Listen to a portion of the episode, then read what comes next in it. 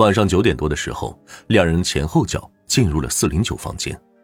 三个多小时之后的十一点二十六分，男人独自离开房间。二十多分钟之后，男人提着一个袋子回到了房间。凌晨两点，最为诡异的离奇的一幕发生了。原本运作正常的监控画面突然黑屏，一个小时之后，凌晨三点左右，监控又突然恢复正常，一切发生的毫无征兆，却又恢复的莫名其妙。接下来的几个小时里，监控记录下的走廊没有任何异样。早上六点五十分，四零九房间再次打开，那个男人独自一人出现，离开。至此之后，一直到下午警察查房，四零九房间没有人进出。几个小时的监控画面给人一种诡异无比的感觉。那么，从视频中可以看出哪些线索呢？第一，男子在晚上十一点多出去了一趟，回来的时候手上提着袋子，最终这个袋子被确认正是屋子里的那些烧烤。如果男子就是杀人凶手，他还有闲情逸致出去买烧烤吗？这是一种什么样的犯罪心理？第二，监控视频为什么会无缘无故消失一个小时？最巧合的是，法医鉴定死者的死亡时间正是在凌晨。一到三点左右，死亡时间和监控失灵完美重合，莫非是凶手故意为之吗？宾馆的服务员回忆，二十二号晚上凌晨两点，四楼电力突然跳闸，他是在大约三点的时候推了电闸，恢复了供电。大家注意，服务员说的是四楼跳闸，整栋宾馆只有四楼的电力在那一个小时出现了问题。罗玲玲脖子上的两条皮带之谜还未解开，难道又要增加一项诡异失灵的监控事故吗？案件的走向越发让人心里不安。由于监控视频很模糊，那个男子只能瞧得出身形消瘦，却看不清面容。那么，怎样才能找到他呢？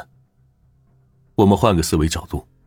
既然罗玲玲和这个男人同时进入房间，却没有看出任何胁迫的迹象，一男一女可以独处几个小时，这便说明此人与罗玲玲关系密切，罗玲玲很是信任他。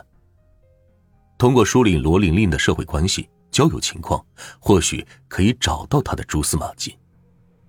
果然，罗家父母和同事们同时说出了一个人的名字：王斌。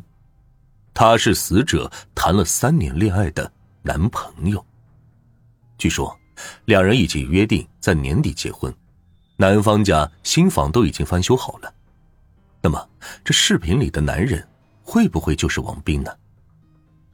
由于这个画面模糊，辨认的人都不敢确定。但是有一点，警方却很疑问：既然是双方家庭认可。且马上要结婚的恋人，为何会在当地一家宾馆房间里偷偷摸摸的见面呢？难道此人并非罗玲玲的正牌男友？一桩命案到这里会演变成为无以言表的感情出轨吗？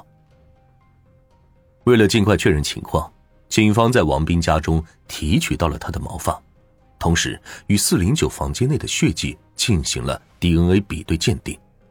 结果出炉，一切疑虑被打消了。视频中的男人证实就是王斌。案件到了这一步，破案指日可待。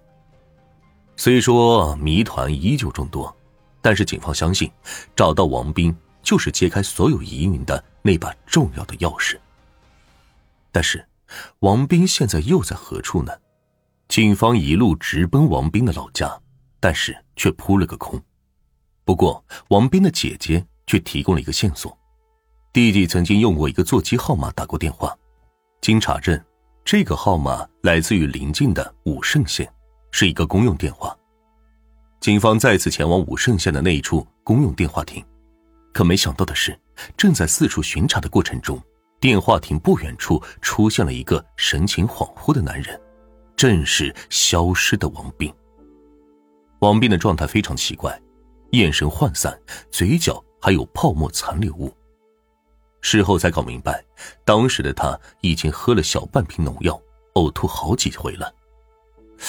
他这是畏罪自杀吗？我们来听一听落网之后的王斌是如何解释的。我到现在都不敢相信，我真的杀了自己心爱的女人。王斌不断的重复着这句话，眼神里充满了懊悔与痛苦。那天晚上。是罗玲玲提出和王斌见面，然而两人因为无法调和的矛盾，在房间内争吵不休。十一点二十分左右，罗玲玲在房间内情绪失控，拿出王斌钥匙扣上的小刀刺向王斌。为了缓和现场的气氛，王斌决定离开一下，让女朋友冷静一点。二十多分钟之后，他买了些烧烤回来，希望可以让玲玲消消气。这就是为什么视频中我们看到男子出去又返回的原因。然而，事情的发展并未有王斌想的那般。凌晨一点多，罗玲玲再次情绪失控，或许是为了威胁王斌，她拿出黑色皮带缠绕在自己的脖子上，叫嚣着让王斌杀了她。这就是为什么法医发现黑色皮带是穿过头发缠绕的。果然如他所料，是死者自己。将皮带缠绕到脖子上的，两个人的争吵逐渐升级。